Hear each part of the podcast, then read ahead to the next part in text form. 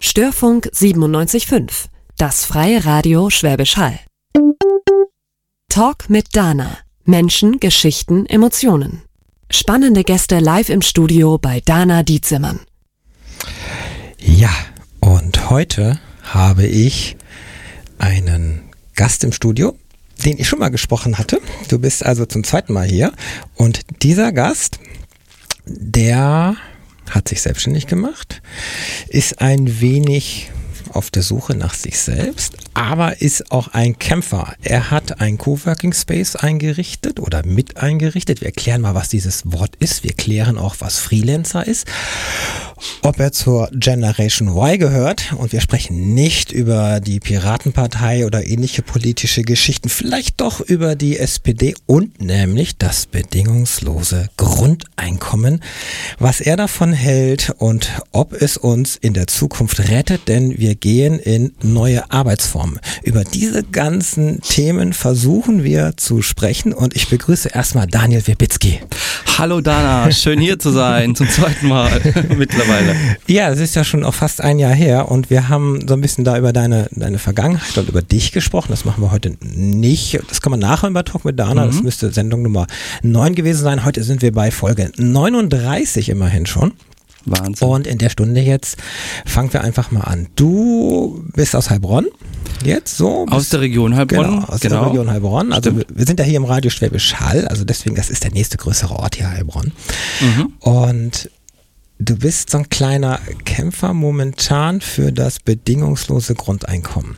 Ich würde aber genau da nämlich jetzt mal noch nicht ansetzen, sondern zwei Schläge vorher anfangen. Aha. Du hast in den letzten Jahren dich in Festanstellung so ein wenig durchs Leben gearbeitet. Ja, das stimmt. Ich war in verschiedenen Unternehmen, äh, habe mir das angeschaut, wie das so aussieht, so dass der normale Büroalltag, habe mir angeguckt, äh, wie ich mir da wie ich mich da drin überhaupt fühle, ob mir das gefällt, habe da sehr sehr viele Erfahrungen gesammelt und festgestellt, nee, so ganz ist das nicht mein Ding. Es hängt immer auch vom Unternehmen ab, vor allem auch von den Menschen, die man da drin hat. Aber so ganz ist das nicht mein Ding. Ähm, ich habe zum Beispiel jetzt bei verschiedenen größeren Unternehmen gearbeitet, weil man doch in der Schule so ein bisschen ähm, mhm. so äh, ausgebildet wird, dass man eigentlich später eben in diese Richtung geht, auch vom Studium. Das ist mir jetzt auch sehr bewusst geworden. Man wird ja. eigentlich ausgebildet, um später bei einem Großunternehmen vor allem zu arbeiten. Das war mein, mir erst sehr bewusst, spät bewusst geworden, weil ich ja auch selbstständig bin. Genau, nämlich diese beiden Gegensätze, die werden wir mal ein bisschen erläutern gleich. Mhm. So, äh, ja, also im Großunternehmen. Und du hast festgestellt, äh, wenn ich an Großunternehmen denke, also ich meine, wir haben ja hier die ganz großen wie Bosch zum Beispiel und die also tausende von Arbeitsplätzen haben und da habe ich so riesige Großraumbüros mhm. und da komme ich morgens rein rein und dann haben sie alle so in ihren Cubicles oder sie haben die Kopfhörer auf. Heute weiß man, dass das Großraumbüro nicht unbedingt die Produktivität steigert. Nee, also das Großraumbüro ist ein Ort, wo man sich so ein bisschen vorkommt wie so ein kleiner Sklave, auch wenn sich das jetzt vielleicht etwas böse anfühlt. Dafür kriegst du Geld. ja, genau, man zahlt ja mit seinem Leben, mit, mit, seinem, mit seiner Lebenszeit, sage ich immer gerne. Ja, du wohnst ja acht Stunden, also so 9 to 5 heißt das ja dann immer, das ist wirklich so, ich wohne acht Stunden äh, da an der Arbeit mit irgendwelchen Menschen, die ich vielleicht gar nicht mag, weil das oh, ja. Äh, Kappen oder Pappnasen, man kann sich den ganzen Absolut. Tag nur aufregen und du kannst dir das ja nicht aussuchen. Ne? Absolut. Es gibt einfach Menschen, mit denen man kennt, man, jeder kennt das. Es gibt Menschen, du kommst in einen Raum ja. und sofort findest du jemanden sympathisch. Oder das Gegenteil. Im schlimmsten Fall ist das dein Vorgesetzter. Du findest die Person unsympathisch. Ich hatte so eine Situation zum Beispiel. Deswegen oh. auch sehr, sehr wichtig sind die Personen immer, mit denen du zu tun hast. Ich war zum Beispiel bei einem größeren Unternehmen und da war mir, mein Team war gefühlt, naja, so lala. Also ich würde gemischt. gemischt, ja, wo ich sage, einige waren ganz nett, also wo ich sage, ja, mit denen könnte ich mir auch vorstellen, ja. irgendwie was zu machen. Andere waren so, wo ich dachte, na ja, würde ich jetzt nicht unbedingt privat treffen wollen. Soll man ja trennen so ein bisschen. Ja. ja. Und das ist so diese unterschiedlichen Menschentypen, die gibt's einfach. Ja. Äh, und das davon hängt halt sehr sehr viel ab. Also mit welchen Menschen hast du zu tun? Und man ich habe halt auch festgestellt, wenn man jetzt gerade in größeren Unternehmen arbeitet, trifft man eher auf bestimmte Menschentypen. Also es sind einfach weniger die Freidenker, würde ich jetzt mal behaupten. Es sind eher die Menschen, die halt gewohnt sind, äh, ja Regeln zu befolgen. So Bürokraten und so in der Richtung. So die- ja. eher diese also nicht Richtung. Die kre- kreativ chaotischen, sondern eher die. mh. Richtig. Man ist es halt, man ist halt auch in dieser Situation, in dieser hierarchischen Situation, dass da oben halt einer steckt und der gibt natürlich gewisse Ziele vor. Mittlerweile Ja. ist es ja so, dass man ein, tendenziell ein bisschen freier arbeiten kann, aber es ist halt immer noch so dieses Vorne steht jemand, äh, ist praktisch dein Vorgesetzter und sagt dir, was du zu tun hast. Und das verändert die Art zu denken. Das ist, ich habe es auch bei mir selber festgestellt. Oh. Wenn, wenn ich in einer solchen Situation bin, dass ich einen Vorgesetzten habe, dann denke ich anders.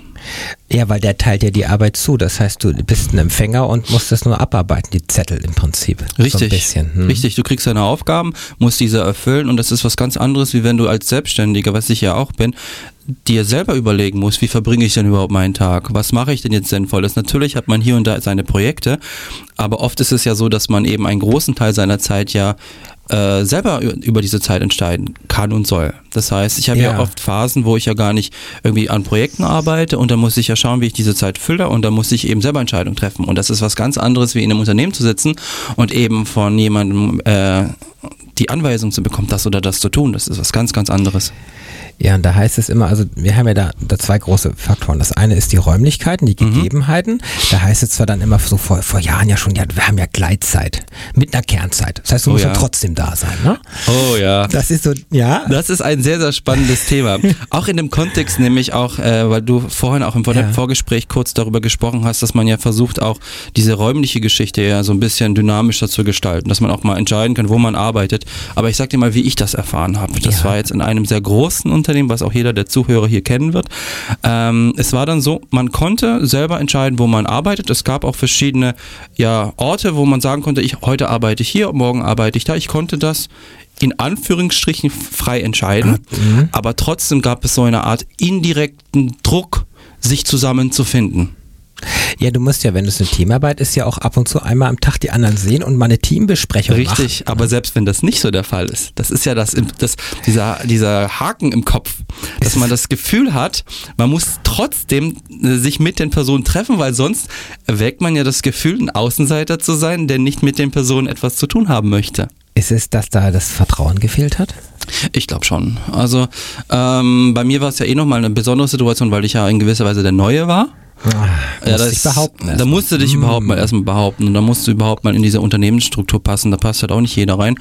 Ähm, aber es, ich würde sagen, es war sehr, sehr gemischt. Ich hatte das Gefühl, einige vertrauen sich wirklich, die kommen halt auch miteinander klar, aber bei anderen, Mhm. das fand ich halt sehr, sehr schlimm. Äh, vor allem so äh, außerhalb dieses Teams auch, was da für Machtspiele überhaupt überall Ja, waren, die ich wahrgenommen habe. Die, die Messerstecher, die, Ja, die ja. dann lügen, die, die, die dann auch zumachen und dir das Wissen nicht geben, dass du, Zum du bist, Beispiel. bist nicht im Verteiler drin, wirst nicht eingeladen, dann du wirst also ausgegrenzt. Das ist dann der Anfang von Mobbing.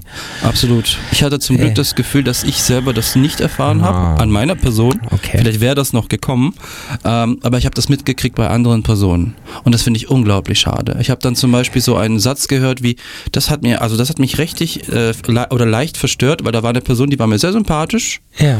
und dann hatte halt eine meines von meinem Team halt über diese Person geredet, so nach dem Motto, die ist ja nur hier, um praktisch die Luft zu verbrauchen. Äh, da weißt du gar nicht, was du darauf antworten sollst. Nee, Eigentlich weil- kannst du den nur zur Seite ziehen und kannst sagen, hey, überleg mal, was du da sagst. Ja, eben. Vor allem, das war halt noch eine Person, die war mir sehr sympathisch. Ich fand die echt toll. Ich habe mich super mit der unterhalten. Das, klar, das Die Tolle, kannst dich aber nicht wehren. die, da kann, ja, richtig. Die, Ja, sie hat sich ja gewehrt, als mal, sie hat nämlich gekündigt. Und das ist nämlich jetzt genau der Punkt, wenn wir mal so Richtung Startups gucken, wenn wir gucken Richtung Zukunft, wie der Arbeitsmarkt weitergeht, Ja. dann geht das die nächsten 30 Jahre so nicht mehr gut. Nein. Weil wir haben einen Fachkräftemangel, das ist äh, eins der großen Herausforderungen. Absolut. Und Leute, die gut sind, die sagen einfach, wie du gerade gesagt hast, dann gehe ich, weil mit diesem Arsch, der selber Angst hat, weil, weil man könnte ihn ja überholen, weil man ja besser ist oder was auch immer, Genau. der eine mich da nicht lässt, dann gehe ich woanders hin und baue da äh, entsprechend, äh, dort bringe ich mich ein mit meiner Kompetenz und werde Absolut. dort mehr wertgeschätzt. So, und dann kommen wir ein bisschen jetzt zum Shared Leadership, nämlich wenn ich nämlich diese Strukturen abschaffe, Mhm. was würde dann passieren? Also ich würde vielleicht mal ansetzen bei dem Ja. Punkt veränderte Arbeitswelt, was ich Ja, sehr, sehr genau. gut finde. Du hast darüber, davon gesprochen, dass sich praktisch gerade die Dinge ändern, dass sich die Arbeitswelt ändert und das nehme ich auch wahr.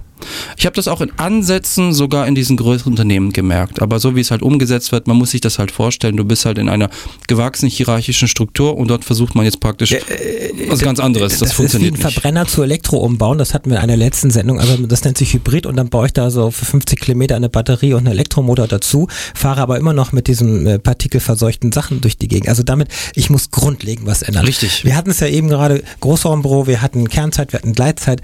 Ähm, dann ist ja im Homeoffice die Geschichte. Das heißt, wer mhm. in Stuttgart ist, muss nicht jeden Tag da rein eiern in die Firma, sondern kann auch von zu Hause arbeiten. Absolut. Da ist auch Vertrauen wichtig. Aber das alles ist doch nur Makulatur. Denn, wie du jetzt gesagt hast, die Hierarchien an sich müssten anders. Und da haben wir früher mal nach Amerika geschickt ja, und gesagt, wow, die haben gar keine Hierarchien. Die sind alle eigenverantwortlich und machen miteinander. Aha. Da gibt es keinen Chef in dem Sinne, nur so ein Leithammel, der eine Richtung vorgibt. Du brauchst Vertrauen, damit sowas funktioniert. Das ist ganz wichtig. Und wir leben halt in einer Struktur gerade in Deutschland, wo es halt, würde ich mal sagen, halt eher so ist, dass halt einer den Weg vorgibt. Und das Vertrauen, das ist so eine Situation, das funktioniert nicht immer.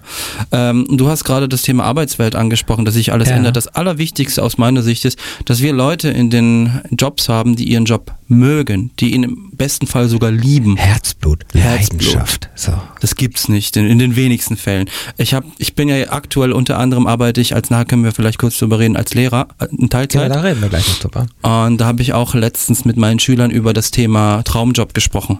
Da habe ich zu denen auch gesagt, überall hören wir das Thema Traumjob. Jeder will den Traumjob. Es entsteht so ein riesiger Druck, einen Traumjob zu haben. Aber wenn ich mir die Leute, die Gesichter anschaue, da würde ich mal behaupten, von denen hat die wenigsten den Traumjob wirklich. Es ist eher ein psychologisches Mittel, um den Leuten praktisch diesen Druck zu vermitteln. Du bist hier und musst den Traumjob haben. Ja. Aber die wenigsten haben diesen Traumjob. Was wir aber brauchen, sind Menschen, die ihren Job wirklich aus Leidenschaft machen. Und das erfordert aber eine völlig komplette, komplett andere Arbeitswelt wo einfach aus meiner Sicht auch diese, dieser Druck nicht da ist oder zumindest nicht so groß, dass ich einen Job haben muss, um zu überlegen, um zu überleben. Und da wären wir aus meiner Sicht wieder fast schon beim Grundeinkommen. ja, erklären wir es kurz. Ja, ja, wir reißen jetzt verschiedene Themen einfach mal an. Das, ich kann ja gerade mal die Brücke schlagen zur Moderatorin, die in der Regel ja keine Rolle spielt. Mhm. Ich war auch 13 Jahre in einer Firma und bin im Prinzip habe ich wirklich schwerstes Mobbing erlebt und man hat mich in Teilen auch nicht so gelassen. Das ist schlimm.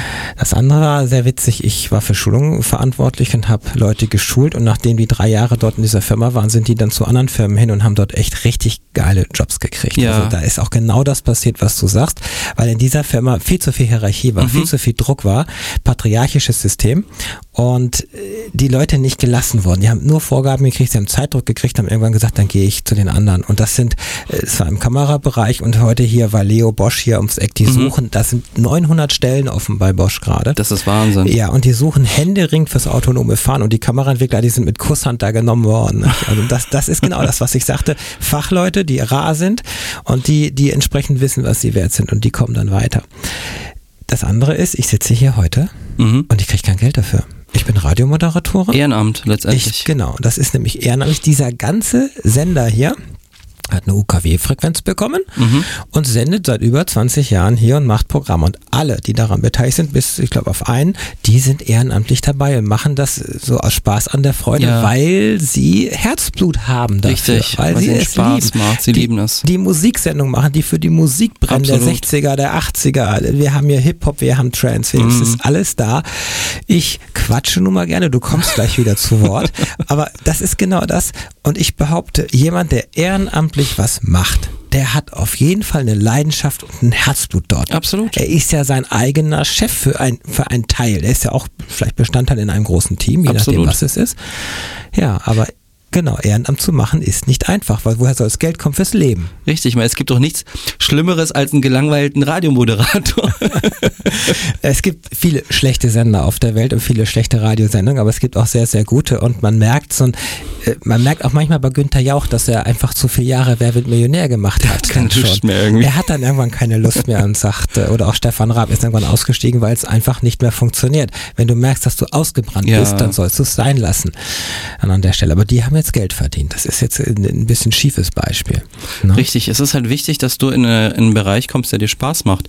Und oft ist es halt so, dass gerade in Deutschland, das heißt ja, dass Deutschland ein Land der Ehrenamt ein Ehrenamtsland ist oder so die Richtung, habe ich sehr, sehr oft Sehr gehört. ausgeprägt, ja. Sehr, sehr ausgeprägt. Also im Vergleich zum Beispiel zu Amerika, wo das wohl nicht so stark der Fall ist, wobei die ja auch andere Probleme haben. Die haben ja teilweise zwei bis drei Jobs, um überhaupt ihr Leben bestreiten Und zu können. Krankenversicherung ist Oh ja. da ziemlich am und und und. Das ist eine Katastrophe. Ja, das, das ist ganz, ich war letzte Woche in New York. Also das ganze Land ist, und wenn man auch von den Wolkenkratzern Kratzern in die anderen reinguckt, dann sieht man ganze Flächen nur Großraumbüros, nur ein Arbeitsplatz am anderen und denke ich, da könnte ich niemals arbeiten. Das ist doch deprimierend, oder? ja, ist es. Du bist auch nur eine Ameise und eine Nummer. Das könnte ich mir nicht vorstellen. Also in so einer Situation zu arbeiten, ich würde da depressiv werden, da bin ich mir sicher. Und ich meine jetzt wirklich äh, depressiv im schlimmsten Sinne des Wortes. Das ist so eine Sache, das läuft vielleicht ein, zwei Jahre, wo man denkt, ah, ich habe zwar keine so große Lust hinzugehen, aber man zieht das irgendwann. Aber wenn das etwas ist, wo man sich nicht wohlfühlt, dann wirst du irgendwann sehr, sehr traurig. Ja, wir können ja nochmal, du du hast also zwei, drei verschiedene Jobs gehabt Mhm. und, und du hast auch versucht, dort privat halt ein bisschen dich wohlzufühlen, indem du halt dich ein bisschen öffnest und hast aber festgestellt, dass das dir nicht entgegengebracht wird, dass du also nicht Teil dieser Gemeinschaft werden kannst. Man hat dich da nicht wirklich gelassen aus diversen Gründen. Nö, es hat einfach nicht gepasst. Ja. Man ist halt in einem Kontext, wo man einfach auch als Mensch nicht reinpasst. Und da ist es halt wichtig, ich habe das schon sehr, sehr oft von anderen auch mitbekommen, dass man eben ein Umfeld findet, wo man sich als Mensch wohlfühlt, wo man auch fachlich passt. Und das ist nicht immer so einfach. Das Schönste wäre natürlich, das versuchen auch mittlerweile einige Unternehmen, dass man den Personen einen gewissen Freiraum gibt, wo sie Ja. ein bisschen etwas ausprobieren können. Aber am Ende ist es halt doch so natürlich, dass man gewisse Erwartungshaltungen hat, was ja auch nachvollziehbar ist bis zu einem gewissen Grad. Aber ähm, es ist halt schwierig, die Person so in den Bereich zu finden, wo sie halt wirklich aufgehen. Das, ich finde das immer sehr ironisch, wenn die Person in ein oder wenn man bei einem Bewerbungsgespräch ist. ja, du lachst schon, genau, du weißt, worauf ich hinaus möchte. Ähm, da ist man natürlich in der Situation des Bittstellers in gewisser Weise. Ja, was falsch ist. Was falsch ist, absolut. Man ist in der Situation oder fühlt sich zumindest, so ist es ja auch eine Sache auch des Kopfes, dass man das Gefühl hat, ich bin jetzt hier, ich will unbedingt diesen Job und bitte, bitte gib mir diesen Job, was aber dazu führt, dass man den Personen Dinge sagt, die man eigentlich gar nicht denkt oder gar nicht fühlt, dass man zum Beispiel sagt, ja, das macht mir Spaß, das finde ich toll, aber das stimmt gar nicht. Und dann ist man aber früher später in dieser Situation, dass man das eben machen muss. Und da ist auch für uns auch diese Verantwortung, es ändert sich so langsam, habe ich jetzt auch von einigen Recruitern auch mitbekommen, dass sie gesagt Ja. haben, so langsam ändert sich das, dass dann jetzt plötzlich auch die Bewerber in so einem Gespräch fordern. Und damit sind viele völlig überfordert. Weil sie es heute können, weil, weil teilweise es keine Bewerber gibt auf eine Stelle. Das, das Absolut. ist der eine Punkt. Dass die Recruiter mittlerweile immer nur sich selber einstellen, nämlich ein Spiegelbild von sich, das ist der andere große Fehler, den man mittlerweile weiß. Und Ja, das ich muss stimmt. eigentlich, wir können ja bei dem Begriff Querdenker und Freigeist kurz erläutern. Möchtest du das? Aha. Also ein Querdenker ist jemand, der durch verschiedene Disziplinen hindurch äh, querdenkt. Das heißt, ich Ja. war zum Beispiel mal eine Person, die sich für sehr, sehr viele Dinge interessiert hat. Zum Beispiel interessiere ich mich ja sowieso als IT-Dienstleister für Technik äh, und so weiter, für Software. Aber ich habe mich auch immer für gesellschaftliche Themen interessiert. Ja. Und das ist für mich dann zum Beispiel etwas, wo ich sage, da mache ich Querbezüge und bin ein Querdenker. Ja, also es hat so einen negativen Beigeschmack lange Jahre gehabt, finde ich so Ja, ja, heute. das stimmt. Heute äh, ist es, glaube ich, dank Wikipedia ein bisschen gerade gerückt, der Begriff. Und äh, das sind sehr wertvolle Menschen. Ich bezeichne mich selber auch als Querdenker Ja, ja. und als Freigeist. Also insofern haben wir da was gemeinsam. Und wir machen ja auch die Dinge, für die wir brennen. Wie du sagst, Stimmt. äh, IT, wir kommen gleich noch zum Coworking, zur, Mhm. zur, zur Partei, Politik, Lehrergeschichte. Da hast du, hast ja ganz viele Seitenfelder. Ich ja auch. Ich stehe auf Bühnen, die Radiosendung, ich bin im äh, autonomen Fahren, bei den Kameras Toll. dabei, da verdiene ich mein Geld. Das ist, äh, oder da verbrenne ich es momentan auch. Ich schreibe Presseberichte. Also ich mache so die Dinge auch, die, die ich liebe. Und nebenbei baue ich gerade eine 3 Meter Satzschüssel in meinen Garten auf, um einfach Toll. Länder zu sehen. Ich toll. mache Mhm. das, was mir gut tut, sage ich mal. Was dir So. gut tut, was dir Spaß macht. Ja. Richtig. Und da kannst du nicht immer Geld mit verdienen, aber es ist halt ein gesunder Mix. Du hast Richtig. halt mehrere Standbeine. Ne, das ist. Richtig, und das sollte man aber auch versuchen, finde ich. Jetzt einerseits auch durch diese Interessen natürlich das zu machen, was man macht, was man, oder was man machen möchte, aber dass man eben auch, wenn es jetzt auch um die Einnahmequelle geht, möglichst auf verschiedenen Standbeinen steht. Ja, aber jetzt bist du das Bewerbungsgespräch nochmal zu Ende geführt. Jetzt Mhm. wird da jemand gesucht, der soll genau das machen. Jetzt wird im Lebenslauf ja vorher geprüft, ob du das schon gemacht hast. Richtig. Weil dann kannst du das ja. Ich war in so einem Bewerbungsgespräch drin und habe gesagt, das habe ich doch schon gemacht, das will ich bei Ihnen nicht machen. Da guckt er mich an. Ja, weil, weil das dann. hatte ich ja auch mal, ja. Dass ich ja gesagt habe, äh, wo ich wurde ja gefragt, weil ich ja in der Entwicklung was gemacht habe, mal irgendwie, äh, können sie auch programmieren, so nach dem Motto, dann sage ich dem halt, ja, ja, ich kann schon, wenn ich muss, aber ich muss halt nicht gerne, ja. Ich will nicht. Ich will halt nicht, ja. Und dann bist du da drin und äh, ja, relativ schnell heißt dann praktisch, ja, hier, wir brauchen eigentlich einen Entwickler, ja. Ja, der soll irgendwas abarbeiten, was der andere schon irgendwie weg hingeschmissen hat, weil er es einfach nicht hingekriegt hat oder weil da zu viel Bedarf ist. Ja, weil einfach so meistens zu viel Bedarf ist. Die brauchen halt gewisse Leute, holen sich die Leute natürlich, wenn sie ungefähr reinpassen, versprechen denen verschiedene Dinge, wie zum Beispiel, ich wollte immer Schulungen machen. Das hat mir immer Spaß gemacht. Das wurde mir auch versprochen, dass ich da groß Schulungen mache. Übrigens bei beiden Unternehmen, an die ich jetzt gerade denke, wo ich gearbeitet habe. Ja, aber die versprechen genauso nämlich Dinge, wie du ja auch versprichst, kann ich und so weiter. Und die sagen, ja, kriegst du, damit die dich an Bord holen und damit Richtig. du an Bord kommst. Aber es ist doch eine Lügerei letztendlich. Ist es eigentlich, das habe ich gelernt, müsste man genauer nachhaken. Was heißt denn Schulungen machen? Heißt das einmal im Monat irgendwie eine Stunde Schulung? Und ich habe zum Beispiel halt, oft ist es ja so, man hat ja selber eine Erwartungshaltung. Wenn Ja. ich zum Beispiel zu einem Unternehmen sage, ich würde gerne Schulungen halten, dann, denk, dann gehe ich schon davon aus, dass es mindestens irgendwie die Hälfte meiner Zeit ausmacht. Beispielsweise in der ich arbeite. Ähm, dann war ich aber dann dort, ich war bei einem Unternehmen, das waren zwei Monate. Dann habe ich vielleicht eine Schulung gehalten und die ging irgendwie über ein, zwei Stunden. Super. Das war nicht dein Hauptgebiet letztendlich. Nee, ich meine, ich habe natürlich noch ein bisschen Zeit für die Vorbereitung Ah. gekriegt, aber wenn man sich das anschaut, dann denkt man sich doch, also irgendwie habe ich mir das doch anders vorgestellt. Und jetzt kommt der Punkt, dieser Satz ist nämlich ganz passend für ganz viele, die nämlich in die Selbstständigkeit auch gehen und die dann letztendlich sagen, ja, ich habe es mir wirklich anders vorgestellt und ich höre jetzt hier auf. Entweder gehe ich, gehe ich jetzt zu einem anderen, Sen äh, zum anderen, zu einem anderen Sender, ich ja auch, ich wechsle morgen auch meinen Sender, äh, aber ich gehe in eine andere Firma oder ich gehe in meine eigene Firma, die ich aufbaue. Und Richtig. das hast du ja vor ein, anderthalb Jahren ja auch gemacht. Du bist nicht mehr in der Festanstellung erstmal. Ja, richtig. Also ich bin jetzt erstmal nicht mehr in der Festanstellung. Ich habe es jetzt erstmal selber versucht, wirklich auf komplett auf eigene Beine. Ähm, als IT-Dienstleister, das heißt so diese Standardgeschichten in Anführungsstrichen mit Webseitenerstellung, Design, hier und da auch mal ein paar Schulungen zu verschiedenen IT-Themen. Ähm, Im Großen, das hat mir super Spaß gemacht, aber man merkt halt doch gerade am Anfang, man hat noch keinen festen Kundenstamm, man hat, du kennst es selbst, genau. Und das dauert, das, das läuft noch nicht so, dass man praktisch davon leben kann. Und das hat halt dazu, das hat mir unglaublich viel Spaß gemacht, aber man hat halt diese Lehrphasen, wo man halt irgendwie noch Akquise machen, Werbung machen, Richtig. Netzwerk aufbauen. Das Richtig. ist sich mit Steuerrecht, mit tausend Sachen da noch beschäftigen. Also, das, wenn du das erste Jahr überlebst und auch das zweite, also ich bin jetzt genau auch ein Jahr selbstständig, Ja, ja. deswegen verstehe ich das und es ist ganz, ganz hart. Aber es macht noch mehr Spaß, wie es, wie es nur anstrengend ist. Das, sicher? das, das stimmt. Aber du hast, ich will jetzt nicht sagen aufgegeben, sondern du hast dich Ja. ein bisschen umstrukturiert. Richtig. Mhm. Ich habe mich in gewisser Weise umstrukturiert, das kann man schon sagen. Ja. Ich habe zu dir ja vorhin gesagt, dass ich immer gerne unterrichtet habe. Und ich habe Genau. mich dann im Rahmen, da wären wir beim Thema Netzwerken, äh, bei der Initiative Grundeinkommen, wo ich aktiv bin, gibt es einen ehemaligen Oberstudienrat, also einen Lehrer, der hat, mit dem habe ich mich ein bisschen unterhalten und dann habe ich, äh, bin ich eigentlich zum, mit ihm zum Schluss gekommen, es wäre doch eigentlich gar nicht schlecht, so eine Teilzeittätigkeit als Lehrer. Die suchen doch gerade angeblich überall Lehrer. ja, besser wie Ehrenamt. Richtig, genau, da verdient man wenigstens mal ab und Ja. zu was, genau. Und dann habe ich verschiedene Schulen aus der Region Heilbronn kontaktiert äh, und eine hat jetzt auch sehr, sehr schnell geantwortet. Das war eine Privatschule und da, arbeite ich jetzt praktisch drei Tage die Woche. Aber auch nicht so, wie man sich das vorstellt in einem normalen Acht-Stunden-Job, sondern da ist es eher so, da hast du mal zwei Schulstunden, dann hast du wieder, mal zwei, drei Schulstunden Pause und dann hast du wieder mal drei Schulstunden oder sowas. Das ist eine sehr angenehme Tätigkeit. Und da mache ich im Grunde das, was ich immer machen wollte. Dort mache ich Schulungen. Und jetzt habe ich praktisch diese Strategie, dass ich zwei Standbeine habe. Einerseits meine Selbstständigkeit mit dem, was ich immer schon gemacht habe. Andererseits aber eben auch meine, äh, meine Schulungen, aber eben halt der Rahmen dieser Schule. Und meine Strategie ist jetzt praktisch dort, diese Schulungen auch Schritt für Schritt aufzubauen und später zum Beispiel auch eigene Schulungen anzubieten im Rahmen meiner Firma. Wie man weiß, sind ja solche Schulungen ja auch sehr teuer. Vor allem, wenn sie gut sind. Ja, du hast jetzt die ersten Referenzen, du hast Übungen. Absolut.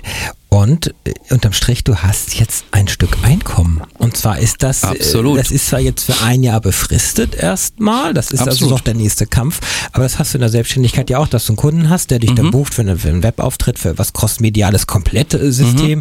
Und wenn Genau. das durch ist, ist das durch. Und jetzt hast du im Prinzip einen Kunden für ein Jahr, wenn du so willst, der dich gebucht hat. Und Kann man sagen, ja. ja, und du gehst deiner Herzensangelegenheit nach. Du, du lehrst. Was hast denn da? So junge Burschen und Mädels, die äh, Querbeet alles. Äh, World of Warcraft Spieler, die hippelig äh, sind. Fortnite-Spieler. Ah, Okay, Fortnite. Äh, Okay. ich habe selber noch nie gespielt, aber ich habe jetzt vom Alter her so ziemlich alles. Ähm, also ich habe jetzt zum Beispiel eine Computer AG, die ich leite. Das ist dann eine sechste und siebte Klasse der Realschule. Die sind dann, oh, ich will jetzt nichts Falsches erzählen, aber so im, im Alter vielleicht von 11, 12, 13. Also Ja. mitten in der Pubertät. Sehr anstrengend. Sehr, sehr, sehr anstrengend. Unruhig sind sie, aber Sehr, sehr unruhig. oder? Ja, wobei das sehr, sehr stark davon abhängt, ob sie sich wirklich für das Thema jetzt gerade interessieren. Weil sie müssen ja teilnehmen, ne? Die Äh, Klasse kommt zu dir. Richtig, die müssen ja, die müssen da sein, so würde Ja. ich es mal ausdrücken. Aber es gibt ja keine Klausuren. Deswegen ist die Aufmerksamkeitsspanne sehr, sehr unterschiedlich. Natürlich daddeln viele am Handy dann dabei, aber ich meine, was vermittelst du denn? Da gib mir mal ein Beispiel aus der letzten Woche, Mhm. aus dieser Woche. Ich habe zum Beispiel ähm, meinen Schülern äh, mit, mit meinen Schülern Photoshop äh, etwas mit Photoshop beigebracht. Das heißt, sie haben von mir so Comics bekommen, weil die haben, die sind natürlich relativ jung, die haben noch nie mit Photoshop irgendwie gearbeitet und die wären ja völlig überfordert, wenn ich denen jetzt sagen würde, jetzt malt mal das oder das. Äh, und dann habe ich denen praktisch ein paar Comics besorgt und dann sollten Ja. die diese nachzeichnen. Dadurch haben sie gelernt, wie man bei Photoshop mit den sogenannten Ebenen umgeht. Sie haben gelernt, dass es Pinsel gibt, dass es unterschiedliche Pinselgrößen gibt, haben gelernt, dass man mit Farben arbeiten kann, haben Füllwerkzeuge gelernt und es ist unglaublich viel. Und es hat denen richtig Spaß gemacht. Und es hat auch mir Spaß gemacht und ich habe auch gesehen, dass da auch die Konzentration immer wieder mal da, das sind immer die schönsten Phasen, wenn es ruhig ist. Weil da sind sie dabei. Da sind sie völlig dabei, ja. Das war immer sehr, sehr schön. Das hat mir auch Spaß gemacht und ich bin auch immer jemand, ich habe gerne am Ende irgendwas, was ich sehen kann. Und bei den Schülern. Richtig, ich habe immer gerne irgendwelche Resultate. Und das habe ich da auch gehabt. Ich habe da von den Schülern die Bilder, wo ich einfach sehe, was die gemacht haben und das sind richtig schöne Sachen dabei. Wo man sieht, ey, ich habe denen wirklich was beigebracht.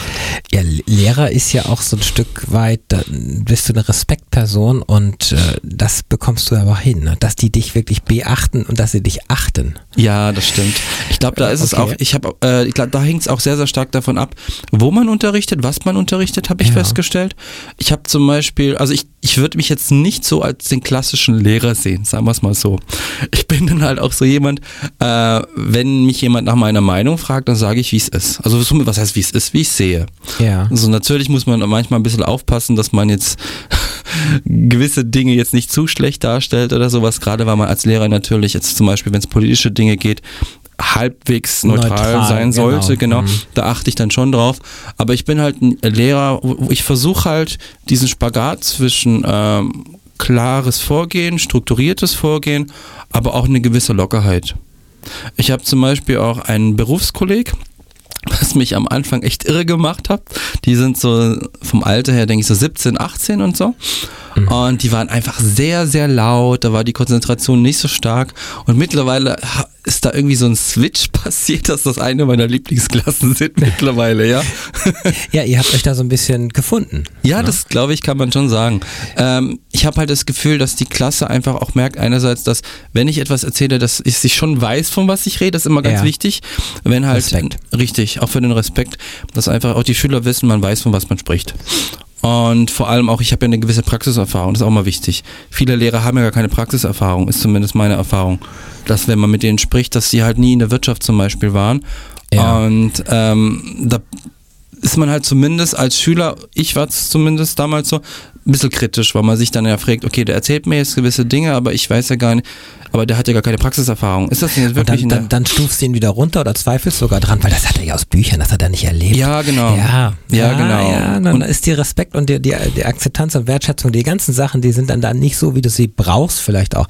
Wie groß sind die Klassen ungefähr, um das mal? Ähm, das schwankt sehr stark. Bei der Realschule sind das so, ich würde mal sagen, so Also je nachdem, auf wie viele kommen. Manchmal haben die noch andere Termine zwischen fünf und zehn Personen. Fünf Das zehn ist, Schülern. Das kannst du auch gut individuell drauf Ja. an. Jeder hat auch seinen Rechner, ne? seinen Platz, muss man sich das Genau. nicht teilen. Und dann kannst du auf jeden, so wenn du rumgehst, auch drauf eingehen. Und, Richtig, und das mache ich immer auch. mit Hintergrund, du hast die Lernschwachen, die Lernstarken, wie das so heißt. Also da ist ja alles dabei, die ganze Absolut, Bandbreite. da hast du alles dabei. Und das ist auch etwas, was ich auch manchmal ein bisschen schwierig finde, jetzt gerade, wenn ich jetzt zum Beispiel große Klassen habe. Äh, jetzt gerade das Berufskolleg, was ich erwähnt habe, das ist jetzt eine Klasse, ich weiß es nicht genau, aber es sind um die 30 Schüler. Ja. Das ist dann schon an der Boah, Grenze. ja. Vor allem, ich bin halt so jemand, es musst du machen aus meiner Sicht in der IT. Ich unterrichte zum Beispiel unter anderem HTML und CSS, also die Grundlagen, wenn es um Webentwicklung geht, die man halt braucht. Genau. Und ich finde es wichtig, dass man auch ab und zu mal bei den Schülern reinschaut. Haben die das richtig geschrieben? Ist das korrekt, was die machen? Äh, das geht jetzt bei so kleinen Gruppen noch gut, wenn sie so zwischen 5 und 10 sind. Ja. Das kannst du machen. Aber 30 ist das schwer. Ich versuche es trotzdem, dass ich dann irgendwie dann mal durch die Klasse kurz durchgehe. Aber das ist dann schon, das geht dann schon an die, an die, an die Nerven, auch von mir selbst. Ja, aber du gibst ja nicht auf, sondern ganz im Gegenteil, weil um ein bisschen die Perspektive zu entwickeln, du hast zwar jetzt einen befristeten Vertrag, aber es steht im Raum, dass das vielleicht gewandelt werden kann und es wird was längerfristiges. Mhm, das stimmt. Also mein persönlicher Traum, so würde ich es mal Genau. ausdrücken, wäre, dass ich jetzt wirklich so eine feste Tätigkeit habe, auf Teilzeitbasis allerdings. Im Ja. Grunde so ähnlich wie jetzt. Ich könnte mir vielleicht noch ein, zwei Stunden mehr vorstellen, aber so wie jetzt, aber eben fest angestellt und den Rest der Zeit eben mit meiner Selbstständigkeit. Das wäre mein Traum. Weil dann habe ich nämlich einen Job, der Ja. mir Spaß macht, im Rahmen meiner Selbstständigkeit, beziehungsweise nicht im Rahmen meiner Selbstständigkeit, sondern als Angestellten, äh, auf Angestelltenbasis, aber etwas, was ich wirklich gerne mache. Und wo ich auch mein festes Gehalt habe, wo ich sage, ich muss mir gar keine Sorgen mehr machen. Ja. Was ja viele Selbstständige eben haben, diese Sorgen. Ideal. Wir spielen eine kurze Musik. Der Titel, den ich rausgesucht habe, Live Your Life. Ja, Live Your Life. Das ist das, was wir auch die letzte halbe Stunde hatten. Ich habe hier heute im Studio in Talk mit Dana, Folge 39, den Daniel Wierbitzki. Und wir haben ein wenig über Freigeist, über Arbeitsformen, wir haben über Selbstständigkeit gesprochen und wir waren zum Schluss so weit, dass Daniel eben einen Job hat, der ihn drei Tage die Woche damit versorgt, dass er zumindest eine warme Wohnung hat und ein Ja. Auto, dass du hierher gekommen Ja, ja, genau. bist. Und das ist schon mal sehr beruhigend, dass man nicht unter der Absolut. Brücke schlafen muss, im wahrsten Sinne. So, jetzt kommt aber außerhalb der drei Tage sind ja noch vier Tage übrig. Richtig. Und jetzt kommen wir zu den Feldern, nämlich genau Gemeinwohlökonomie bzw. Generation Y oder wir fangen einfach mit bedingungslosen Grundeinkommen. Da hast du ganz viel auf deinem Zettel an Stichwörtern. Fang einfach mal an und ich lasse dir mal freien Lauf. Ja, danke dir. Ähm, also was ich halt, was mich auch generell einfach sehr, sehr motiviert, ist diese Möglichkeit, dass ich eben auch selber entscheiden kann, was ich mache. Und da wären wir unter anderem bei bedingungslosen Grundeinkommen. Ich kann durch diese Situation, dass ich drei Tage die Woche arbeite und zwei Tage die Woche ähm, eben ja in Anführungsstrichen nichts machen muss, äh, diese wundervolle Situation, dass ich selber entscheiden kann, was ich denn jetzt überhaupt machen möchte.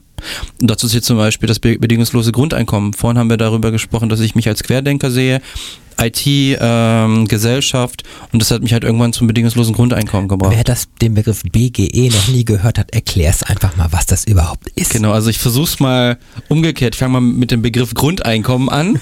Grundeinkommen, Sozialhilfe oder Hartz IV. ja, ein Für bisschen viele Menschen ist Hartz IV, das, die 320 Euro oder was das sind, das, das Grundeinkommen, was sie haben. Das stimmt, Weil sie nur- durchs Raster gefallen Nur sind. ist es eben nicht bedingungslos. Und da wären wir bei dem Punkt. Das bedingungslose Grundeinkommen wäre jetzt mal stark runtergebrochen, wäre jetzt so nach dem Motto, ich krieg zum Beispiel 1000 Euro im Monat, zum Beispiel, wobei man sich an dem Betrag jetzt nicht entlanghangeln sollte, äh, weil das ist ein Prozess. Ähm, jeder kriegt zum Beispiel 1000 Euro, aber bedingungslos. Einfach auf das Konto überwiesen und mit dem Geld kann ich jetzt machen, was ich möchte. Und Steuerfrei. Steuerfrei, natürlich, genau. Und das ist halt etwas, wenn man das zum ersten Mal hört, dann denkt man erstmal, ist der verrückt? Wie soll das überhaupt bezahlt werden? Das ist doch total Irrwitz, ja. Und das ist, das kriege ich natürlich auch ständig gespiegelt. Aber es gibt tatsächlich Modelle, Menschen haben das ausgerechnet, äh, es wäre realisierbar. Äh, es hängt, letztendlich ist das immer ein Prozess. Man muss erstmal mit sowas starten und gucken, wo, wo man dann die Schrauben drehen muss. Aber es wäre möglich, indem man zum Beispiel diese ganzen, äh, ja, nimm mal Hartz IV, du hast ja einen riesigen Überbau von Bürokratie, den du brauchst, um das Ganze zu verwalten.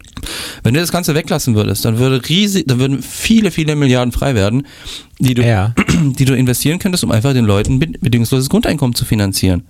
Natürlich würden die Leute, die jetzt dort gearbeitet haben, also praktisch in diesen Agenturen ihren Job verlieren, aber die hätten ihr bedingungsloses Grundeinkommen. Und was man sich ja auch immer bewusst machen mhm. muss, ähm, das heißt ja nicht, dass ich noch nicht hinzuverdienen kann.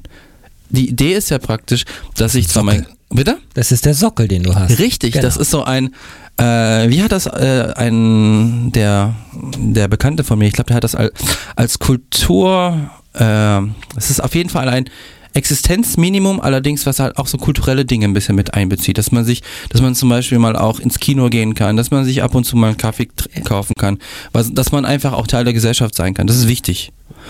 Und darum geht es praktisch, darum, dass man die Möglichkeit hat, eben Teil der Gesellschaft zu sein, dass da kein Druck da ist und dass ich dann das machen kann, was ich möchte. Und das wäre durchaus möglich. Ich persönlich äh, bin so weit, dass ich äh, der Meinung bin, das ist realisierbar, die Frage ist nur wann. Und es müssen aus meiner Sicht noch ein paar Dinge verändert werden in der Gesellschaft, bis das wirklich kommt. Zum Beispiel bin ich der Meinung, dass das Bildungssystem sich fundamental ändern muss. Ähm, da unterscheide ich mich manchmal bei, bei Bekannten von mir, die halt sagen, ja, für ein bedingungsloses Grundeinkommen ein und das wird funktionieren. Ich glaube es, leider glaube ich es nicht. Ich glaube, es werden zu viele dann zum Beispiel tatsächlich einfach sagen, ich habe keine Lust zu arbeiten und sind dann jetzt praktisch auf dem Sofa. Und da glaube ich, braucht man äh, vielleicht sogar Jahrzehnte, äh, in denen die Menschen äh, in einer Kultur aufwachsen, die ihnen praktisch beibringt, äh, wie sie ihre Zeit sinnvoll verbringen, was ihnen Spaß macht. Was ist das Problem des heutigen Bildungssystems? Das Problem aus meiner Sicht des heutigen Bildungssystems ist es, das Bildungssystem an sich kommt ja aus der Zeit der Preußen. Das ist ja das ist ja mehr als 100 Jahre alt. Und Landwirtschaft, Dampfmaschinen, Elektrifizierung, Absolut. Industrialisierung und geh schaffen in deinem Rauchschloten äh, da Fabrik. Ne? So. Absolut, das waren ja Tätigkeiten, die waren im Großen und Ganzen äh, routiniert. Das heißt, wenn du ja. das ein paar Mal gemacht hast, dann konntest du das. Und in diesem Kontext hat man natürlich Menschen gebraucht. Man hat Menschen gebraucht, äh, in einer gewissen Anzahl natürlich, die Tätigkeiten umsetzen konnten, meistens relativ einfach, routiniert routiniert und die mussten natürlich eine gewisse Disziplin haben, um eben auch täglich zum Beispiel zu ihrem Job zu erscheinen, um das eben auch machen zu können.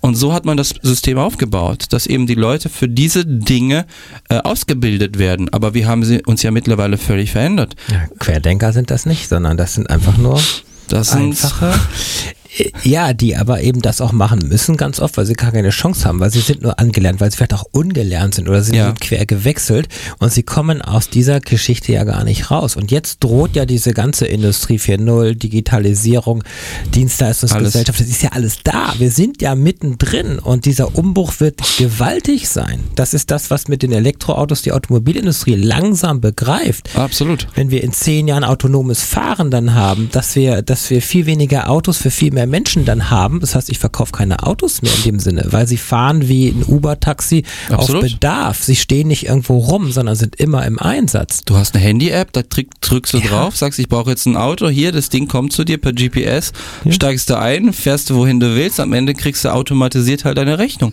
Musst ja. du gar nicht so machen. Ja. Und genau das wird auch kommen. Es gibt auch schon Länder, also ich meine zum Beispiel, dass in, in Asien, ich weiß jetzt noch nicht genau in welchen Ländern, da gibt es schon solche Taxis, die so funktionieren. Und so kann man praktisch Industrie für Industrie durchgehen. Und da haben wir das, die Industrie mhm. beispielsweise im Bereich der Taxis. Also unser Nachbar, der ist Taxifahrer. Ich sag's zwar nicht gerne, aber über, über kurz oder lang wird er seinen Job verlieren. Ja. Und dann ist halt die Frage, was macht er als nächstes? Äh, deswegen sage ich halt auch, äh, ich, wie gesagt, ich komme ja aus der IT, beschäftige mich sehr, sehr viel mit Automatisierung, einfach weil es mich interessiert. Gar nicht mal groß beruflich, sondern einfach, weil ich es spannend finde zu sehen, was alles mittlerweile automatisierbar ist. Und das sind ja, das ist ja der große Irr Irrtum. Viele glauben ja, dass es nur so, so, so mechanische Tätigkeiten sind, was ist so ein Roboterarm, der da irgendwas äh, befestigt. Aber so ist es ja nicht. Es, ist, es sind ja äh, gerade im Bereich der, der künstlichen Intelligenz entwickelt sich so viel weiter, dass dann viele Berater nicht mehr notwendig sein werden. Mein Bruder beispielsweise, der macht gerade seinen Master, ähm, der erzählt mir ständig davon, dass sie da irgendwie so einen Chatbot entwickeln, der dann Leute berät, ja, zu gewissen Themen. Der wird naja, damit Siri, Seit Siri wissen wir das, dass man mit, mit einer Computergeschichte quatschen kann und die macht irgendwas schon. Richtig. Damit fällt ein Job letztendlich weg, wenn man irgendwo sonst eine, jemand angerufen hätte der Richtig. die Zeitansage zum Beispiel. Ja, zum, zum der Beispiel. War, da saß ja auch keiner, das war eine Schallplatte. Aber äh, ist, ist das, äh, ein Wandel, der auch vielleicht in den Köpfen noch überhaupt nicht da ist, weil wir ja im Hier und Jetzt Ja, doch. leben. Wir atmen ja jetzt gerade und was uns morgen, das wissen wir noch nicht und das gestern war gewesen. Und Ja, dass sich diese Arbeitswelt jetzt so ändert. Zurück nochmal zum bedingungslosen Ja. Grundeinkommen, weil du hast vor mm, zwei Wochen auf der, hast du Das moderiert. ein paar Wochen, genau. Erz, erzähl mal, nämlich, es gibt nämlich Leute, die sind nicht nur dafür, es gibt auch Leute, die Klar. sind dagegen. Was sind so die Bedenken? Also Leute, die zum Beispiel dagegen sind, sind zum Beispiel die SPD und der DGB, der Deutsche Gewerkschaft. Warum? Haben die Angst? Ähm, ja, die haben Angst. Ähm, also es gibt unterschiedliche Gründe. Natürlich ist es bei jedem ein bisschen anders, aber in gewisser Weise lebt ja die SPD von, also ihr Klientel sind ja ja, Arbeiter, die eben gegen Entgelt Geld verdienen. Und wenn da jetzt praktisch so ein bedingungsloses Grundeinkommen kommt, dann, dann verlieren die oder haben Angst, in gewisser Weise ihr Klientel zu verdi Aber sie haben verlieren. letztendlich schon ihre Wählerschaft eh verloren, weil sie kein Profil mehr haben und weil sie sich ausruhen auf dem, was sie in den 60er, 70er Jahren mal geschaffen haben. So sehe ich es ja auch, nur müssten die das ja auch halt auch nur so sehen. Ja, das bedingungslose Grundeinkommen. Also ich, wir haben jetzt zum Beispiel den Bundesfreiwilligendienst oder die FSJ-Geschichte. Das ist ja Mhm. was ähnliches. Das heißt, du bist auch ehrenamtlich dabei. Wir haben hier auch zwei Ehrenamtliche, die hier mit der Studio schmeißen, Toll. die Webseite und sich um alles kümmern. War das es die junge Dame unter anderem? Genau, die das Foto von uns gemacht Mhm. hat, die, die wirklich dafür sorgen, die beiden, dass das hier läuft. Und, und Toll. jetzt kommen wir nämlich wieder zum, zum Ehrenamt. Es wird immer unterstellt, wenn ich dir jetzt 1000 Euro jeden Monat gebe, dann bist du ja satt, guckst du noch RTL und das war's und du tust nichts. Und ich behaupte, das stimmt nicht. Weil Menschen, es gibt genügend Menschen, die ja Motivation haben und die dann ehrenamtliche Tätigkeiten machen würden. Absolut. Es gibt ja auch, ich weiß nicht mehr unter welchem Begriff das genau läuft, auch die Zahlen, die genauen habe ich nicht im Kopf, aber das ist so nach dem Motto, wenn man die Menschen fragt, äh, ob sie mit einem bedingungslosen Grundeinkommen äh, trotzdem arbeiten würden, dann sagen ja nach dem, so nach dem Prinzip sagen dann 90 ja, 90 Prozent. Ihr müsst das Wort Arbeit ja mal definieren. Das ist das Problem. Wenn ich einer Leidenschaft nachgehe, ist es keine Arbeit. Ja, genau, das ist ja der, das ist ja ganz wichtig. Wie, wie, was verstehe ich unter Arbeit? Genau. Also für mich ist Arbeit nicht nur äh, Arbeit, für die ich Geld bekomme. Ich mache zum Beispiel ja auch viel für eben für diese Initiative Grundeinkommen. Ich mache auch viel, äh, ich unterstütze ja auch teilweise so Initiativen wie die Gemeinwohlökonomie. In letzter Zeit nicht mehr ganz so viel wie früher, aber immerhin mache ich das immer noch. Klären wir kurz den Begriff Gemeinwohlökonomie. Äh, die Gemeinwohlökonomie, das ist ein, wenn man das so erklärt, dann ich, ich versuche es mal trotzdem. Verträgliches Wirtschaften. Richtig, das ist ein alternatives Wirtschaftsmodell, wo eben das Gemeinwohl im Vordergrund steht. Das bedeutet, äh, viele Menschen heutzutage sehen sich in der Situation, dass sie das Gefühl haben, äh, überall herrscht nur Ellenbogenmentalität, jeder guckt nur nach sich selbst und ist sich selbst praktisch der Nächste. Und die Gemeinwohlökonomie ist ein Konzept, das wurde von einem äh, Philosophen entwickelt und der praktisch gesagt hat, äh, man sollte viele Menschen sind unzufrieden mit der Wirtschaft und wir sollten was verändern. Und er hat dieses Konzept der Gemeinwohlökonomie entwickelt. Wie sieht das im konkreten Fall aus? Ähm, ich breche das immer gerne runter für in ganz konkrete Beispiele. Ähm, wenn ich jetzt ein Unternehmen bin, dann muss ich ja mittlerweile vor allem ab einer bestimmten Größe ja so eine Art Sozialbericht schreiben. Dass ich sage, Ja. ich habe das für die Gesellschaft gemacht, jenes und ich war da sozial aktiv und so weiter. Und die Gemeinwohlökonomie bietet ein solches Konzept, wo halt bestimmte sogenannte Dimensionen existieren, wie zum Beispiel Transparenz oder demokratische Mitbestimmung. Einfach so Dinge, wo man der Meinung sind, die sind wichtig für eine gute Gesellschaft. Und nach diesen wird praktisch jetzt das Unternehmen dann halt angeschaut von außen hin und unterstützt, wie es praktisch diese Bereiche besser machen kann. Gibt es da bekannte Beispiele, die heute sich da schon auf die Fahne schreiben? Ähm, ja, es gibt verschiedene Banken zum Beispiel. Ich bin mir noch nicht ganz sicher, welche das ist. Ähm, ich, ich muss jetzt gestehen, mir fällt jetzt, ich weiß, es gibt verschiedene, ich habe nur gerade keine im Kopf. Ja, aber generell ist es, ist es ja ein Trend, das ist ähnlich wie, wir führen jetzt Scrum ein oder sowas. Also ähm, sagt jetzt keinem was, aber es ist einfach so, man kann nicht einfach von, von oben was äh, einführen in eine Firma und, und bestimmen und dann müssen alle danach leben, sondern es muss von unten, von der Basis heraus her gelebt werden. Und ich denke, es ist ein langer, Ja, langer Prozess, um das, das da, aber es ist auch ein Teil des ganzen Puzzlesteins an, an der Stelle. Das stimmt. Das ist übrigens ein generell wichtiger Punkt, den du gerade sagst, dass die Sachen wirklich auch von der Basis kommen. Das gilt jetzt nicht nur für die Gemeinwohlökonomie, sondern auch für alles andere. Wenn ein Chef sagt, so ab heute sind wir sozial und die Unternehmen oder die Mitarbeiter, die haben 20, 30 Jahre lang nach anderen Prinzipien im Kopf gebaut, das funktioniert nicht. Das muss von unten kommen. Die Leute müssen praktisch von unten äh, eine Bewegung entwickeln, äh, die nach außen hin ausstrahlt. Ja, und da ist ja das Ehrenamt ganz wichtig, weil ganz Absolut. viele Sachen sind ja auch gerade im sozialen Bereich oder letztendlich sind wir alle eine, ein Borg-Kollektiv. Also wir sind eine Gemeinschaft letztendlich und jeder ist ein Rädchen oder eine Ameise davon und leistet ja seinen Beitrag. Und wenn ich im Ehrenamt was leiste und was an andere Ja. Menschen voranbringe, wie du lehrst, wie ich, wie ich hier Menschen sichtbar oder hörbar mache, äh, dann überträgt sich das vielleicht auch wieder auf die Arbeitswelt, dass nämlich diese Menschen also von der Denke dann auch einfach sind, sind nämlich anders eingestellt, nämlich nicht eben mit dem Ellenbogen. Weil ein Das Ehrenamt stimmt. kann ich nicht mit dem Ellenbogen machen. Das geht nicht, das Mhm. funktioniert nicht.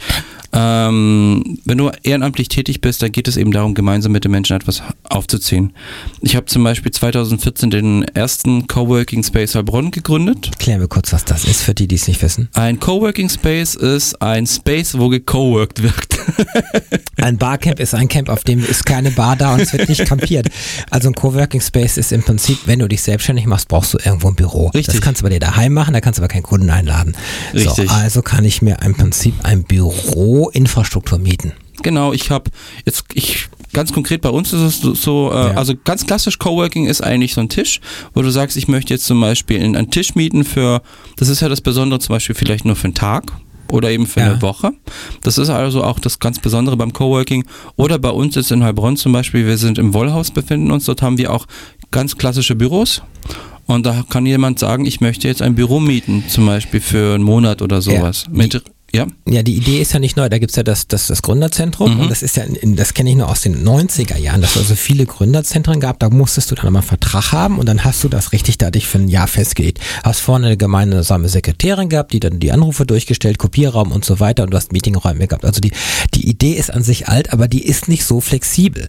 Und wenn du größer wurdest, musstest du auch wieder raus. Das, das ist so diese Ja, das Bedingung. stimmt. Mhm. Das ist heute aber, denke ich, auch noch so, dass du einfach den Coworking Space einfach nicht gibt's in jeder, fast jeder großen Stadt. Also in Stuttgart gibt's mehrere. Ich Ja. kann aus Heidelberg, Dezernat 5 zum Beispiel. ähm, Also da gibt's viele, viele, äh, die einfach, wo kleine Firmen, die zwei, drei, vier Leute sind, die sich zusammentun und sagen, wir machen mal ein bisschen was, die dann dort die Chance haben, zumindest erstmal anzufangen. Ja, das stimmt. Im Grunde haben wir es ähnlich gemacht. Wir, die, die das Ganze gestartet, äh, gestartet haben, man muss ja, Ja. als Verein mindestens sieben Personen haben, um einen Verein zu gründen. Äh, von uns, wir waren halt alle selbstständig. Äh, einige noch auch noch mit Mix, so wie ich jetzt aktuell zum Beispiel mit Festanstellung, Selbstständigkeit, Ja. wo wir dann gesagt haben, so wir nehmen jetzt Büros für uns und haben jetzt dadurch praktisch unsere feste Einnahme und nutzen praktisch diese Situation, dass das Ding erstmal finanziert ist, indem wir einen Coworking Space aufbauen. Und so haben wir es im Grunde auch gemacht. Äh, wir haben jetzt die Situation eben, dass wir jetzt seit 2014 dort sind, es funktioniert. Ich merke auch jetzt in den letzten ein, zwei ja. Jahren, es ist schon relativ lange. Ist er belegt? Ja, doch, wobei man sagen muss, ähm, das mit den Büros ist bis heute das, was am meisten genutzt wird. Ja. Da, die haben wir meistens auch wirklich voll, dass einfach Bedarf ist nach äh, vergleichsweise günstigen Büros. Ähm, das mit dem Coworking habe ich den Eindruck, das nimmt jetzt immer stärker zu. Ähm, vor allem, also wenn du jetzt zum Beispiel noch vor zwei, drei Jahren im Coworking Space gewesen wärst, hättest du wahrscheinlich niemanden angetroffen. Die sind alle in ihren Büros, die haben immer sehr, sehr schnell voll gekriegt, aber so im eigentlichen Coworking-Bereich fast niemand. Mittlerweile, wenn ich da reingehe, sehe ich hier jemanden, sehe dort einen. Also das, das spricht sich so langsam rum. Ja, vielleicht auch, weil du viel deiner Infrastruktur, Bücher und Laptop und Rechner vielleicht auch lieber in einem Raum haben möchtest, der für dich ist, anstatt jeden Tag neu auf irgendeinen Tisch zu, zu ziehen. Ja, wobei gerade da sind die Personen oder unsere Ja. Kunden sogar schon sehr, sehr flexibel. Also die meisten mieten auch tatsächlich flexible Tische. Ja. So dass sie sagen, die nehmen halt jeden Tag ihren Laptop mit, tun das gar nicht groß bei uns verstauen, sondern ähm, brauchen, wollen einfach nur einen Ort haben, wo sie so eine gewisse Arbeitsatmosphäre haben. Die Alternative wäre natürlich sowas wie Starbucks beispielsweise, wo sich natürlich auch viele hinsetzen, genau. Aber ja, da ist WLAN es ist kostenlos und dann kann ich da meinen Kaffee trinken. Und Genau. Und Kaffee gibt's ja mittlerweile bei uns ja auch. Ähm, der Unterschied ist halt da, Starbucks ist relativ laut, damit muss man klarkommen, wenn man dort arbeiten möchte. Und es ist halt nicht unbedingt so die typische Arbeitsstimmung. Ähm, auch sowas wie Drucker hast du natürlich nicht. Nee, dann kannst du auch gleich daheim arbeiten. So Ja, im eben. Prinzip. Also da kann ich es auch lassen an der Stelle. Genau. Wie geht es in der Arbeitswelt weiter? Was denkst du, wenn wir uns in fünf Jahren nochmal hier auf dem Radio, im Digitalradio dann hoffentlich, also die Digitalisierung setzt ja hier auch irgendwann mal Ja, ja, ja. ein, für uns, äh, dann nochmal wiedersehen. Wie würdest du dann die, die Arbeitswelt beschreiben? Was denkst du heute? Also ich glaube, das geht äh, in kleinen Schritten. Also eigentlich müsste es viel, viel schneller gehen, damit wir einfach auch konkurrenzfähig sind, aber ich glaube nicht, dass das passieren wird. Das sind eher so kleinere, kleine Schritte, die passieren. Ähm, wie jetzt zum Beispiel, ich habe es ja vorhin erzählt, dass die, dass die Unternehmen den Mitarbeitern die Möglichkeit geben, an verschiedenen Büros zu arbeiten beispielsweise. Die versuchen Ja. das, aber das, das klappt für mein Empfinden eher schlecht als recht. Da muss ein Generationswechsel Ja. in den Firmen stattfinden. Ja, richtig. Da muss auch einfach auch ein Wechsel in den Köpfen stattfinden, Ja. damit das auch wirklich äh, so genutzt wird, wie es eigentlich gedacht ist, dass sich die Mitarbeiter auch einfach frei fühlen. Ja, es reicht nicht, Diversity auf die Webseite zu schreiben und Regenbogenflagge abzubilden. Also das kriegt man einfach nicht durch und du kriegst das in den Köpfen auch. Das ist ein langer, langer Prozess. Ja, das ist, das ist ein langer, langer Prozess. Und vor allem ist es ein Prozess, wo einfach der Mensch anders werden muss. Das hat schon der Dutschke, glaube ich, heißt, hieß der damals gesagt. Es ist ein Prozess, wo der Mensch anders werden muss. Wir können ja mal zum Roddenberry kommen. Mhm. Ne? Gene Roddenberry, ach du meinst Star, Star Trek, oder? Ist ja der Autor von Star Trek. Und Ja. Star Trek ist ja drei Jahrhunderte weiter, da gibt es kein Geld mehr. Ja, das stimmt. Das ist ja generell eine meiner Lieblingsserien. Mittlerweile muss man ja so sagen, Serien, äh, weiß ich schon, ja, ist ja nicht nur eine. Es ist ja mittlerweile gibt es ja schon so viele Star Trek Serien, das ist ja irre. Es gab eine Folge, ich weiß auf welche du hinaus, äh, ähm, welche du meinst, wo praktisch äh, Menschen ja aus unserem Zeitalter, ich weiß schon gar nicht mehr, was genau war, die waren glaube ich eingefroren oder sowas und die wurden dann halt ge- Aufgetaut. aufgetaut, genau. Da war irgendwie eine Künstlerin dabei, da war auch irgendwie so ein Businessmensch dabei, so alle mögliche Menschen dabei. Und gerade einer, das war jetzt halt dieser, ja, dieses, dieser Businessmensch, den man halt so kennt, so als jemand, der halt praktisch nur darauf ausgerichtet ist, Geld zu verdienen, immer reicher zu werden, der wird jetzt plötzlich, wacht jetzt plötzlich in einer Zeit auf, wo es kein Geld mehr gibt wo der erstmal denkt, äh, wie, es gibt kein Geld mehr, das ist, das, das kann nicht sein. Was ist mit meinem Portfolio? Was ist mit meinen Banken? Ich habe da noch irgendwie Millionen, Milliarden drauf. Ja, auf das will ich zugreifen. Sagen die, muss, müssen sie dem erstmal erklären, der gibt's nicht mehr. Und dann fragt er ja, äh, was ist denn dann das Ziel des Menschen, wenn es nicht das Geld verdienen ist, ja? Dann erklärt ihm halt der Captain dieses Raumschiffs, ja, das Ziel ist es, ein besserer Mensch zu werden, sich weiterzuentwickeln, das zu tun, was uns Spaß macht. Und im Grunde ist das auch die Idee aus meiner Sicht hinter dem bedingungslosen Grundeinkommen. Dass ich die Möglichkeit habe, die Freiheit, eben bedingungslos das machen zu können, was ich möchte, ohne Angst zu haben, dass ich jetzt eben finanzielle Probleme bekomme. Und das ist eben auch so meine Vision für die, für die Gesellschaft, die ich mir wünschen würde. Ich würde mir eine Gesellschaft wünschen, wo wir so ein bedingungsloses Grundeinkommen haben, dass die Menschen eben das machen können, äh, was sie wollen, wo die Menschen aber auch dieses Angebot nutzen, sinnvoll nutzen. Das ist ja auch der Punkt, wo ich mich ein bisschen unterscheide ja von vielen Befürwortern, wo ich sage eben, damit das funktioniert, brauchen wir eben auch einen anderen Menschen. Wir brauchen einen Menschen, der eben weiß, was er mit seinem Tag anfängt, der weiß, auf was er Lust hat und der vor allem weiß, wer er ist. Auch wenn sich das im Laufe des Lebens vielleicht so ein bisschen ändert, wie vielleicht bei dir, ja. Ja, aber das Leben geht in Phasen. Das ist ja, das Richtig. nennt sich aber auch Weiterentwicklung. Das ist ein schönes Schlusswort, dass letztendlich sich der Mensch erstmal ändert. Und der Mensch ist Bestandteil einer Gesellschaft und dann ändert sich auch die Gesellschaft Ja. und dann ändert sich auch das Denken, auch in den Firmen, die Strukturen. Und letztendlich können wir dann die ganzen Herausforderungen, weil wir werden eine Menge Herausforderungen haben, mehr wie vielleicht vor 50 oder 100 Jahren, die müssen wir alle bewältigen. Ich will nicht beim Klimawandel anfangen und bei, bei Energiewende und sonst was. Das sind Themen ohne Ende. Mhm. Ja. Wir sind auch am Ende der Sendung. Das war ein schönes Schlusswort. Im Prinzip äh, hast du es alles schön zusammengefasst. Wir haben heute hier bei Talk mit Dana einfach mal ein paar Begriffe geklärt, was äh, entsprechend, oh, Generation Y haben wir jetzt, nicht. Generation Y, ganz kurz. wir haben eine Ah. Generation Minute Y. noch. Was ist das? Also das Generation Y, damit darunter versteht man in der Regel Menschen, die wie, wie dieses Y schon impliziert nach dem Warum fragen. Das sind Menschen, die einfach nicht alles hinnehmen, die Fragen stellen, die einfach auch mal Alternativen anbieten möchten oder im Kopf haben, diese diskutieren, wie eine Gesellschaft aussehen könnte. Für mich ist das bedingungsloses Grundeinkommen so ein Thema, wie eine Gesellschaft aussehen könnte, Ey. wo ich sage, ey, warum macht man es nicht anders? Ja. Warum ist das so? Warum ist das so? Und dieses, äh, diese Generation Y, das wird, wird halt allgemein hin verstanden als eine Generation, die eben diese Warum-Fragen stellt, die einfach nicht, ja, die hinterfragt, die, die es nicht mehr akzeptiert, wie es ist, wie unsere Eltern oder unsere Vorfahren das letztendlich aufgebaut haben, sondern sagen, wir passen hier so nicht rein, wir müssen diese Gesellschaft ändern. In Deutschland macht man immer drei Schritte vor und, und vier zurück. In vielen, Ja. vielen Dingen gerade. Ich meine, Ja, also, das ist ein abendfüllendes Thema. Aber letztendlich ist es so, äh, Leben ist Veränderung und Leben ist auch Fortschritt und es geht immer voran, sonst würden wir in Holzhütten wohnen und äh, hätten noch gar keinen Strom. Ja. Ähm, das ist einfach der Fall. Die Frage ist noch, wie viel sich engagieren, wie viel das auch schaffen, nur ein Kreuz hinzumachen bei der Wahl, das reicht natürlich nicht. So, und da sind wir wieder beim Ehrenamt und ja, schön, dass du da warst. Wir haben Danke. ein wenig mal Begriffe geklärt.